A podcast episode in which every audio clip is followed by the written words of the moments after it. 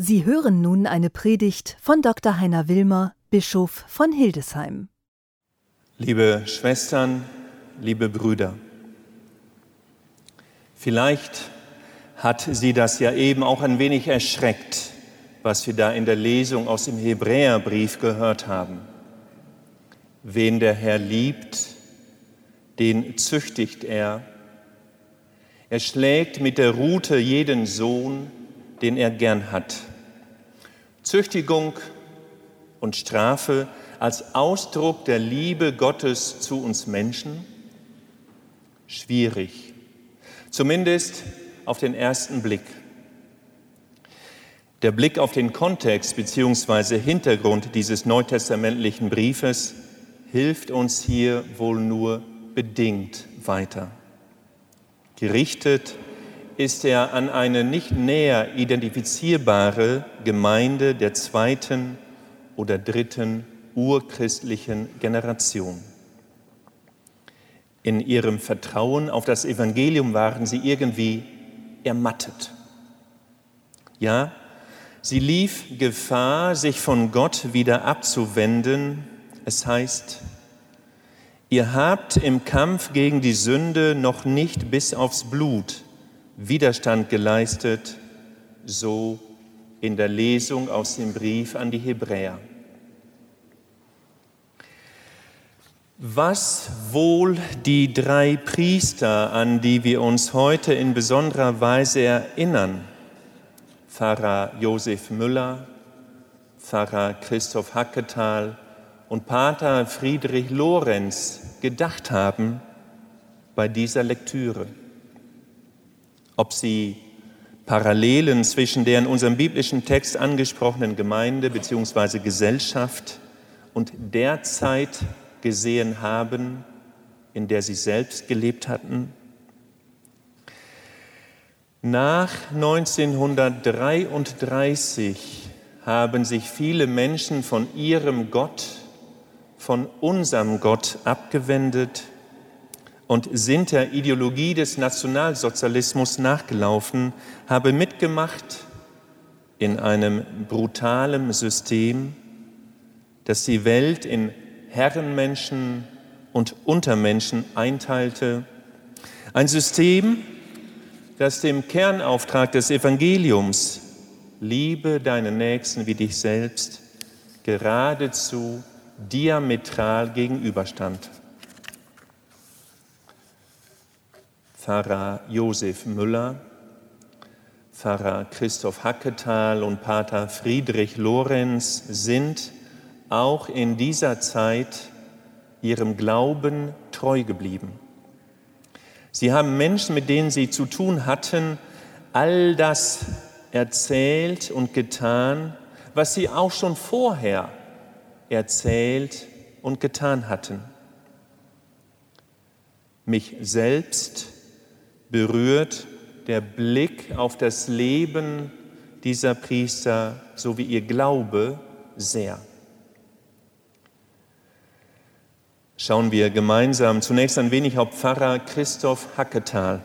1899 in Hannover geboren, wurde er nach dem Theologiestudium in Münster 1923 hier in unserem Mariendom zu Hildesheim zum Priester geweiht und kam nach einem Jahr als Kaplan in Wilhelmsburg bei Hamburg 1924 nach Hannover in die Gemeinde St. Elisabeth, wo er sich in besonderer Weise im Bund Neudeutschland der kirchlichen Jugendbewegung für Schüler an Gymnasien engagierte.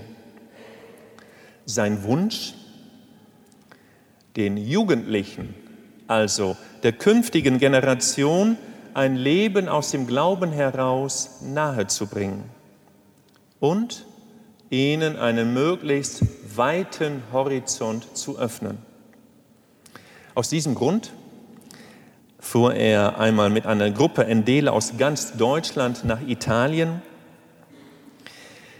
die im vorhandenen Archiv unseres Bistums, die vorhandenen Pilgerberichte und Fotos aus Rom und Assisi zeigen, mit wie viel Freude, ja mit wie viel Glaubensfreude er mit den jungen Leuten dabei unterwegs gewesen ist.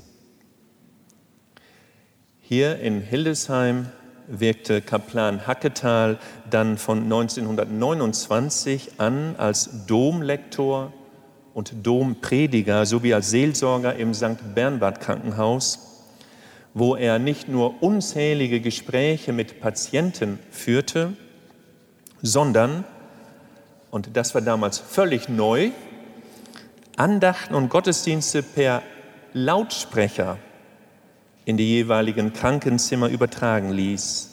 Seiner Meinung nach sollte jede und jeder die Möglichkeit haben, dabei zu sein.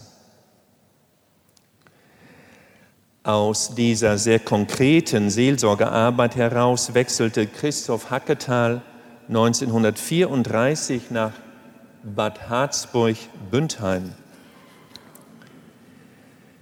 Irgendeine Vorbereitung auf die dort schwierige politische Gemengelage gab es nicht.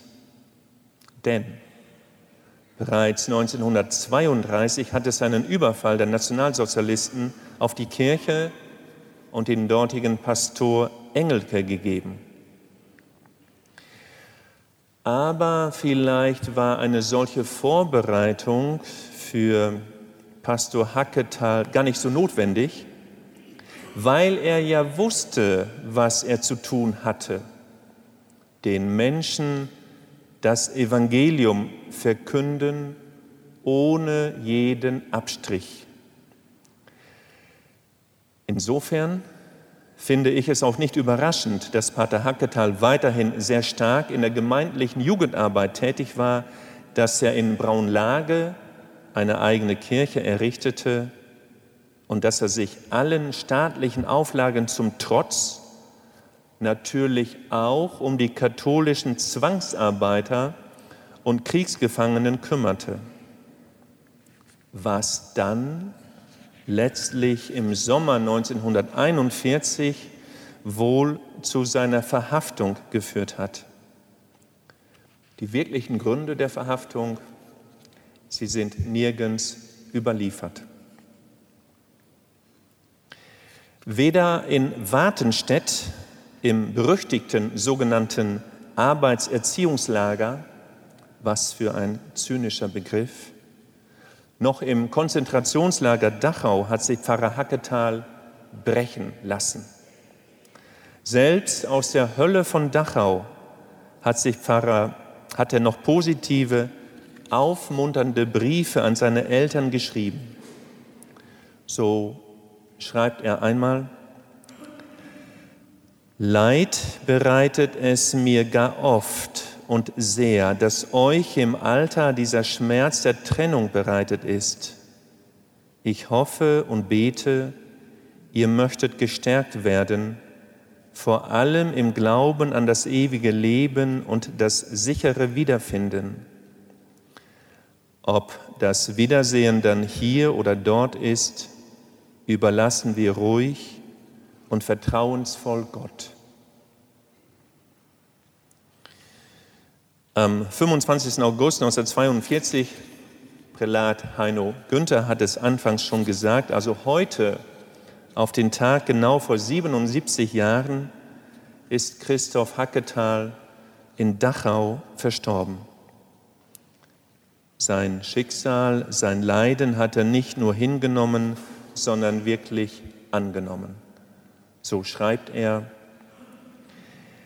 Wer mit dem Herrn darf spüren, verstoßen sein und Leid, den will er sicher führen, wohl über den Strom der Zeit in seine Ewigkeit.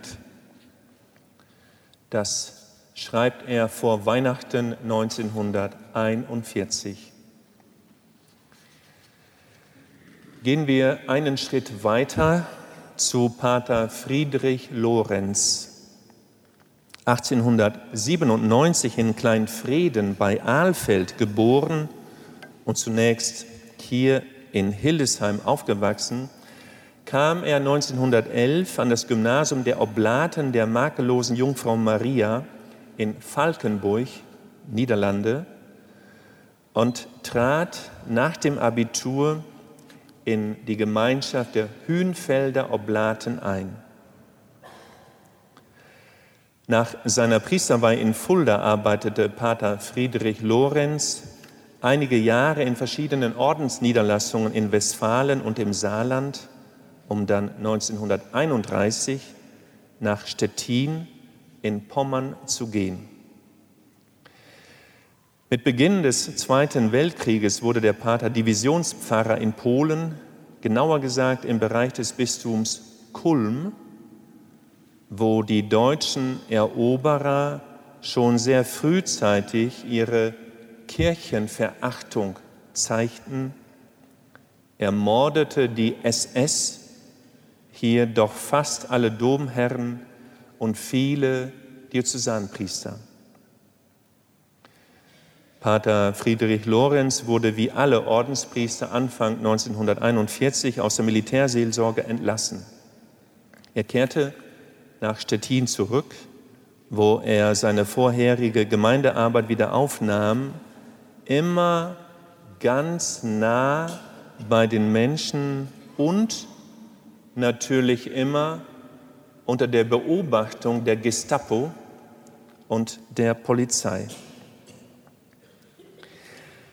Als Anfang 1943 die Gestapo wieder einmal gegen vermeintliche Systemfeinde vorging, wurde auch Pater Friedrich Lorenz verhaftet vollkommen willkürlich, vollkommen grundlos.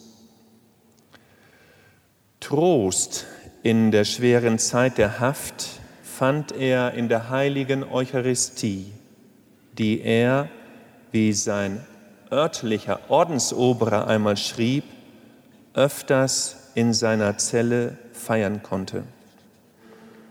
Der Ordensobere schreibt, wie er eben Eucharistie feierte, in der kürzesten Form unter Beschränkung auf das Wesentliche. Ein Bogen Schreibpapier diente ihm als Korporale, ein Trinkglas als Kelch. Die Gebete des Kanon hatte er sich auf ein einfaches Blatt Papier aufgeschrieben. Im Nachlass von Pater Friedrich Lorenz finden sich Notizen über seinen Prozess vor dem Reichskriegsgericht in Halle. Unter anderem die Äußerung eines Prozessbeobachters, dass die Angeklagten doch keine Verbrecher seien. Ihre Tragik sei es, katholische Priester zu sein. Was er selbst vor Gericht gesagt hat, hat Pater Friedrich Lorenz auch aufgeschrieben. Ich zitiere, der Führer ist besessen von dem Gedanken Volk und Rasse. Für ihn sind diese Dinge absolute Werte. Ich schaue aber noch tiefer und sehr ganz klar, dass diese Dinge keine absoluten Werte sind. Darüber hinaus gibt es auch noch etwas anderes, das persönlich Absolute, nämlich Gott. Hieraus erklären sich meine Auffassungen. Am 28. Juli 1944 wurde Pater Friedrich Lorenz durch das Reichskriegsgericht in Halle zum Tode verurteilt und am 13. November hingerichtet. Pater Friedrich Lorenz, ein den Menschen zugewandter Mann Gottes, der um die Abwege der nationalsozialistischen Ideologie wusste und ihr das göttliche Gebot der Liebe entgegensetzte bis zum Tod. Ein ebenso deutliches Nein zu den Machenschaften der Nationalsozialisten hatte der dritte der Priester gesprochen, an die wir uns heute in besonderer Weise erinnern, Josef Müller. 1899 in Saalmünster im Bistum Fulda geboren, wurde er am 11. März 1922 auch hier in unserem Mariendom zum Priester geweiht. Er arbeitete dann insgesamt gut zehn Jahre als Kaplan in Tifflingerode bei Duderstadt, Gerden, Hannovers Münden, Celle, Blumenthal bei Bremen und Wolfenbüttel, stets mit einem besonderen Schwerpunkt in der Jugendarbeit und dem jeweiligen Gesellenverein, Kolpingverein. Schön, dass heute so viele Vertreter von Kolping hier sind. Geschätzt wurden seine lebenswirklichkeitsnahen Predigten, in denen er sich auch schon sehr frühzeitig gegen den aufkommenden Nationalsozialismus positionierte. Auch als Pastor in Lauterberg, Süpplingen und Heiningen hielt er mit seiner Meinung nicht hinter dem Berg. Weiterhin lud er alle in seiner Gemeinde lebenden Katholiken zur Teilnahme am Gottesdienst und am gemeindlichen Leben ein, also auch die polnischen Zwangsarbeiter. In Großdüngen, und hier darf ich mich kurz fassen, da die meisten von Ihnen hierum wissen, kam es dann sehr rasch zu dem seelsorglichen Gespräch, das letztlich zur Verhaftung und zum Tod von Pfarrer Josef Müller geführt hat. Nicht wissend oder auch nicht darauf achtend, weil für ihn nicht wichtig, erzählte er beim Besuch eines todkranken Gemeindemitglieds eine kleine Geschichte, die der mitanwesende, der NSDAP angehörige Sohn als Beleidigung des Reichskanzlers Adolf Hitler interpretierte und unverzüglich an die Hildesheimer Gestapo weitergab. Sehr schnell kam eine Lawine ins Rollen, die Pfarrer Müller schließlich vor den Volksgerichtshof in Berlin brachte, wo der barbarische Vorsitzende Roland Freisler ihn am 28. Juli 1944 zum Tode verurteilte, also am gleichen Tag, an dem in Halle Pater Friedrich Lorenz zum Tod verurteilt wurde. Vollstreckt wurde das Todesurteil an Pfarrer Josef Müller am 11. September 1944 und seine Asche anschließend auf einem benachbarten Friedhof beigesetzt von wo aus sie dann ein Jahr später nach Großdüngen überführt werden konnte, wie ja auch die sterblichen Überreste von Pfarrer Christoph Hacketal und Pater Friedrich Lorenz letztendlich in Hannover bzw. in Hünfeld beigesetzt worden sind. Auch von Pfarrer Josef Müller sind etliche Briefe und Gebete überliefert, wie auch sein Bruder Oskar Müller, Pfarrer in Achtum, vieles aus dessen Leben und Leiden niedergeschrieben hat. So wissen wir sicher, dass Pfarrer Müller wegen seiner Verhaftung zunächst massiv mit seinem Schicksal gehadert hat und dass er während seiner Haft oft misshandelt wurde. Nicht wegen seines konkreten Tuns, sondern weil er katholischer Priester war.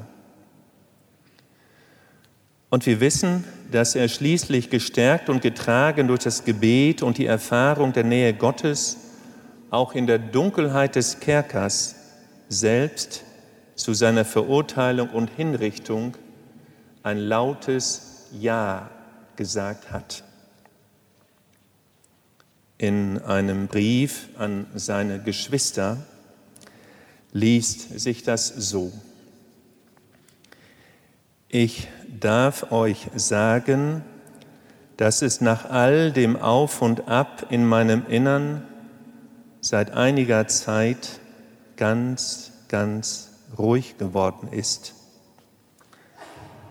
Es ist nicht der Kirchhofsfriede, der einzieht, Es ist der Gottesfriede, der einzieht. Ich möchte gerade in der Jetztzeit, wo die Hammerschläge aus dem blutenden Geschehen der Tage über das Versagen der Liebe so weit und so laut zu hören sind, nicht um einige wenige Sondergaben betteln, sondern möchte den Mut aufbringen, für Großes fürbittend einzutreten. Was die Menschen sich gebaut haben, das blättert sichtbar alles zusammen. Das Gerüst muss an ganz anderen Bauten aufgestellt werden. Wir wollen als Priester sühnen, was im Grund unsühnbar ist. Es muss halt auch Menschen geben, die auf nichts anderes blicken als auf die himmlische Wegspur, die blutend durch Kreuz und Leid sich bereitet. Kein Gehen gilt da, kein Opfer und kein Wort, wenn nicht die Liebe dabei ist, die dem Leben erst Sinn und Sieg gibt. Soweit Pfarrer Müller. In verschiedenen kleinen Gebets- und Betrachtungsbüchern Pfarrer Müllers finden sich viele weitere Gedanken, Stoßseufzer und Gebete. Zum Beispiel, jetzt laufe ich dir, Gott, nicht mehr fort. Es freut mich, dass ich mich in meiner Schwäche zu dir bekannt habe, wenngleich mir das Schmach einbrachte. Sie verletzt aber schon nicht mehr, da ich dir helfen darf durch Mitleiden, o Jesu. Und in einem seiner insgesamt drei unmittelbar vor seiner Hinrichtung geschriebenen Abschiedsbriefe heißt es, nun kommt aus der Zelle der letzte Gruß dieser Erde zu euch. Was soll ich da sagen? Mein Herz ist so voll von Freude, dass es nun heimgeht zum Vater. Ich habe es schon die ganzen Tage gewusst, dass mein Opfer angenommen wird. Es ist jetzt 11.30 Uhr. In einer Stunde bin ich daheim, habe euch für diese Erde verlassen, aber von der Liebe Christi kann uns nichts trennen. Pfarrer Christoph Hacketal, Pfarrer Josef Müller und Pater Friedrich Lorenz. Sie haben in schwieriger Zeit, ja, in einer vielleicht noch schwierigeren Zeit als die, um die der Hebräerbrief handelt, ein unbedingtes Ja zu Gott gesagt, sind nicht abgewichen vom Weg des Evangeliums. Sie alle sind nicht als Heilige geboren, Sie alle haben immer wieder auch mit ihrem, ja mit unserem Gott gehadert, aber sie sind ihm treu geblieben bis in den Tod. Ich denke, dass der Blick auf ihr Leben und ihren Glauben uns in unserem Leben und unserem Glauben gut tun kann uns ermutigen kann, ebenfalls Ja zu Gott zu sagen. Amen.